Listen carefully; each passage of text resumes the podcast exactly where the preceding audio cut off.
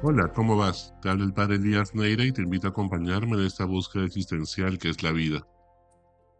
Estamos encerrados corriendo en la rueda del hámster. Muchas veces nos sentimos así, como si estuviéramos corriendo en la vitrina del gimnasio sin saber a dónde ir. Con nuestra mente dispersa en mil cosas, escuchando música, mientras que hacemos deporte, pero nuestra mente totalmente dispersa. Así también como cuando corremos en la vida, pero sin ir a ningún lado porque corremos en la rueda del hámster. Yo de pequeño tenía un hámster que recuerdo que al final murió en la cama de mi tío cuando de repente salió de su jaula mi tío se quedó a dormir en la casa sin saber que teníamos un hámster. Y pues, ¿para qué les cuento más? Lo cierto está en que muchas veces nos sentimos de esa manera, en la rueda del hámster. Haciendo mil cosas, mil actividades, mil tareas, llenamos nuestra agenda, siempre decimos que sí se puede, si quieres vas a poder, ¿no? Decreta que vas a alcanzar tus metas y lo lograrás, la suerte no existe, es cuestión de esfuerzo, lucha por alcanzar tus sueños, ¿no?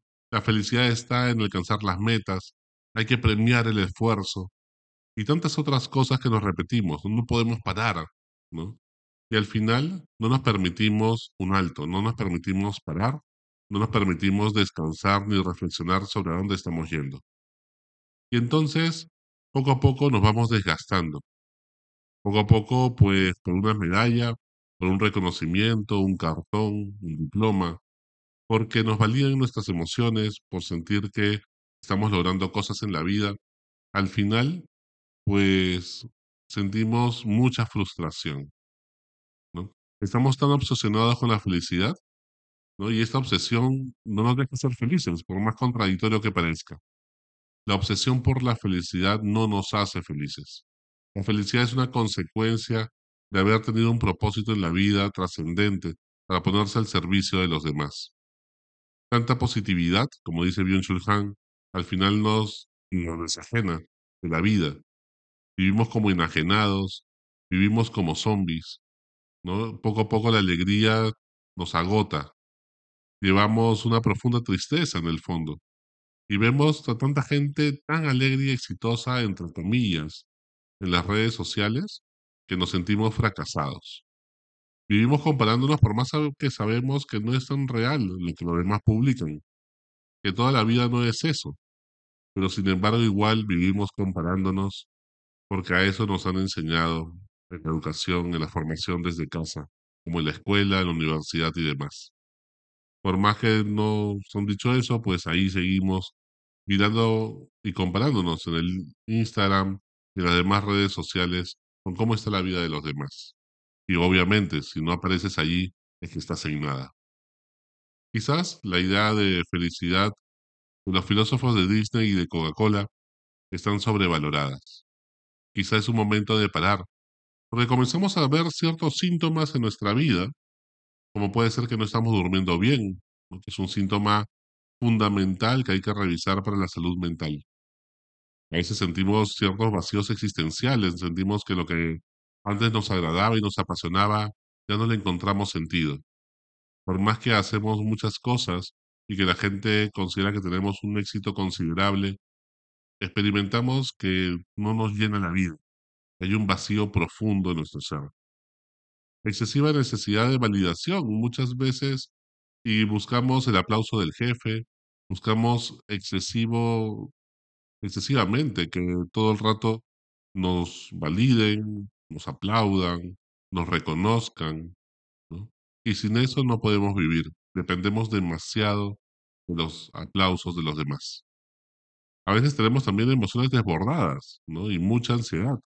Por eso es que ahora todo el mundo dice que no es bipolar, es bipolar, es bipolar, la otra persona es bipolar. Y al final es de que estas emociones exacerbadas las vemos como una agresividad puribunda en el tráfico. Muchas veces nos encontramos con personas que cualquier cosa, cualquier gota derrama el vaso. Que cualquier cosita que pase hay una energía desproporcionada que estamos almacenando y cargándonos.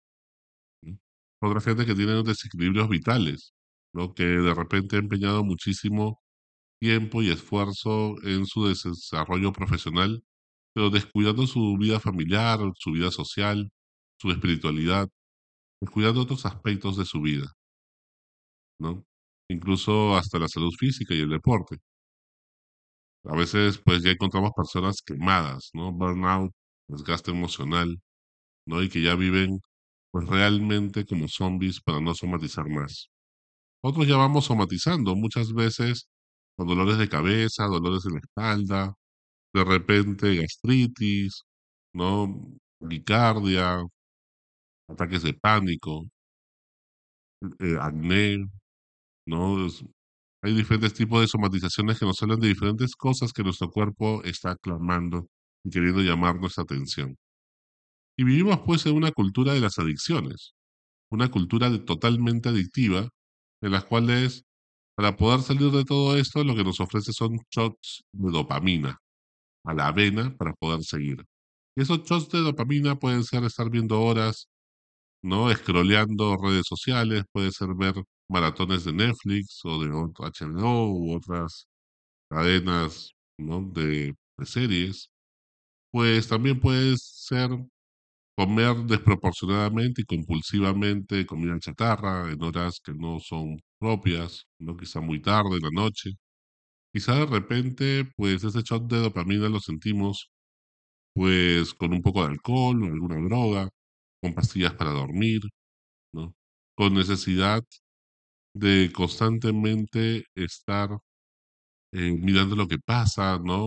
En internet. ¿No? Ese shot de dopamina puede ser también apostar en, línea, ¿no? Eh, a partidos de fútbol, como también ir al casino, ¿no? Y este, gastar desproporcionadamente la plata que vamos ahorrando. Tantas formas en las cuales vemos cómo vivimos en una cultura adictiva, en las cuales todo tiene que ser shots de dopamina. Viajes exóticos a lugares exóticos, todo tiene que ser shots de dopamina, shots de dopamina, que al final nos dejan más vacíos porque sus consecuencias son efímeras. ¿Tienes alguno de estos síntomas? ¿Alguna cosa, cuando la has escuchado, pues está ahí? La salud mental es muy importante y la salud espiritual también ambas están íntimamente relacionadas. Es necesario, pues, hablar de una salud integral, tener una mirada holística y escuchar nuestro cuerpo y sus quejidos. Pues hoy Jesús quiere hablarte al corazón. Te dice, vengan a mí todos los que están cansados y agobiados, que yo los aliviaré. Pues mi carga es llevadera, no es pesada, mi carga es ligera. ¿no? Así que a diferencia de los fariseos que ponen pesadas cargas sobre la gente y que una serie de mandamientos que tienen que cumplir y demás, Jesús es todo lo contrario. Jesús lo que quiere es que tengas una sana espiritualidad. No quiere que te esfuerces en amar. No se trata de esforzarte en amar. Dios no quiere ser un checklist más en tu lista de tareas por hacer. Un domingo, ¿no? Voy a misa, check. Recé el rosario, check. Me confesé cada cierto tiempo, check. Dios no quiere ser eso. Dios quiere ser amor. Dios es amor y te ama profundamente. Por eso hoy día en el Evangelio Jesús nos dice, amarás a Dios sobre todas las cosas, el prójimo como a ti mismo. Y ese es el resumen de la espiritualidad cristiana. Cuando resume Jesús esta experiencia de Dios, es eso, amar a Dios sobre todas las cosas y el prójimo como a ti mismo. Pero luego en la última cena le va a sumar un mandamiento fundamental, el mandamiento nuevo del amor. No basta solamente con amar humanamente, nos invita a amar como Dios. Ámense como yo los he amado. Amar como Jesús. Amar subiéndose la cruz, incluso por los demás, sacrificando la vida y ofreciendo la vida por un propósito trascendente, por ponerse al servicio de los demás. Un amor gratis a ese extremo pues solamente se puede hacer con la gracia de Dios. Y por eso es que el amor que propone Jesús no es esfuerzo, es gracia, parte de la gratitud. ¿Y qué significa todo esto? Pues que no te esfuerces en amar. Lo que tienes que esforzarte, si quieres hablar así, es simplemente en caer en la cuenta, tomar conciencia, darte cuenta de cuánto Dios te ha amado. Cuando tú caes en la cuenta de ello, Por lo tanto, lo que tienes que hacer es meditar. Medita, cae en la cuenta, toma conciencia, revisa tu historia personal, mira cuántas cosas Dios ha hecho por ti que tienes que agradecer. Y cuando agradeces mucho, cuando te experimentas muy perdonado, perdonado por tantas cosas, que no mereces tanto amor porque nos confesamos muchas veces de lo mismo y Dios inmerecidamente sigue allí teniendo esperanza de que tu corazón y el mío pueden cambiar. Él sigue creyendo en nosotros cuando nosotros hemos perdido la fe en Dios. Él sigue creyendo en ti y en mí. Eso es lo que te cambia la vida. Cuando te experimentas amado de esa manera, entonces surge las ganas de amar a los demás. Surge una alegría desbordante, una paz profunda que quieres que la contagias a los demás, así no lo quieras. Es que desborda tu corazón de paz, de amor, de alegría, de los frutos del Espíritu Santo. De eso se trata, no de tanto esfuerzo. Es principalmente estar agradecido con Dios por tanta gracia que nos ha regalado. Jesús es el que toma la iniciativa y nos ama hasta el extremo. Dios es el que se acerca a nosotros y entonces nos pues sale corriendo nuestro encuentro. Si no, de lo contrario, pues será como la sonrisa del guasón, en los cuales nos esforzamos mucho por sonreírle a la gente, por tratarlos amablemente, hasta que hay un momento en que nos frustramos tanto, nos reprimimos tanto que al final explotamos.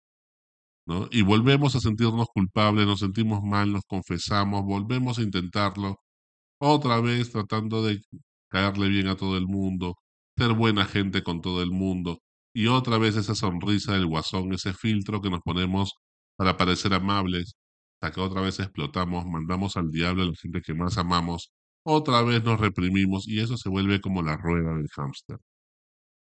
Y no vale la pena vivir así. Jesús a lo que nos invita es a todo lo contrario. Esto es gracia, es un camino de espiritualidad, no de esfuerzo de la voluntad solamente. ¿Y entonces qué? ¿No tenemos que esforzarnos en nada? Pues esfuérzate en meditar, esfuérzate en caer en la cuenta, en reflexionar, ten una vida más contemplativa. ¿Y eso qué significa? ¿Volverse un monje? No, pues no, no se trata de eso. Se trata de que cuando lavas los platos, ves cómo te cae el agua, la percibes con tus cinco sentidos. Haces las cosas estando aquí en el presente, aquí y ahora. Cuando te duchas, igual. Cuando estás manejando, estás con tus cinco sentidos aquí y ahora. Cuando conversas con alguien, lo acoges y lo escuchas con tus cinco sentidos. Cuando disfrutas la comida, lo mismo. Lo disfrutas con los cinco sentidos. El problema es que siempre vivimos ocupados, agobiados, ¿no? Por el estrés de cosas que ni siquiera sabemos si van a pasar o no por cosas que todavía no han pasado. Y entonces no vivimos aquí ahora en el presente. Y por eso es que no podemos amar. Quedamos imposibilitados de amar, vivimos más angustiados con miedo en vez de tener fe. Y por eso vivimos más en el futuro. Como si fuéramos huérfanos y no tuviéramos un papá en el cielo que te amara profundamente. Entonces, ¿de qué te preocupas en el futuro? O muchos que se sienten siervos, esclavos del pasado, sin poder amar tampoco. Entonces lo que tenemos que hacer es dejarnos amar hasta el extremo, como nos ha amado Jesús. Y entonces nos da ganas de dar la vida también nosotros. Nos da ganas de amar gratis a los demás. Y entonces, solamente entonces, es que somos capaces de dejar tanta victimización, tanta manipulación, tanto chantaje emocional, tanto narcisismo y dependencias emocionales, tantos abusos, ¿no? En los cuales nos aprovechamos de las personas. Entonces, cuando hacemos networking, pues no solamente nos importa ver en qué me puede servir esta persona, sino que realmente la trato como un ser humano. Es más, lo trato como mi hermano, mi hermana, y veo cómo yo puedo ponerme al servicio de la otra persona. Y ese será el mejor networking porque se vuelve gratuito, se vuelve sin querer utilizar a la gente, y la gente lo percibe y Dios pone las personas que necesitas para cumplir tu misión en la vida en tu camino. Y entonces eres plenamente feliz. Entonces entiendes la dinámica del amor. Entonces eres plenamente feliz porque amas y te experimentas amado. Todos en el fondo buscamos eso, amar y ser amados. Hasta la próxima. Sigue buscando que Él te encontrará.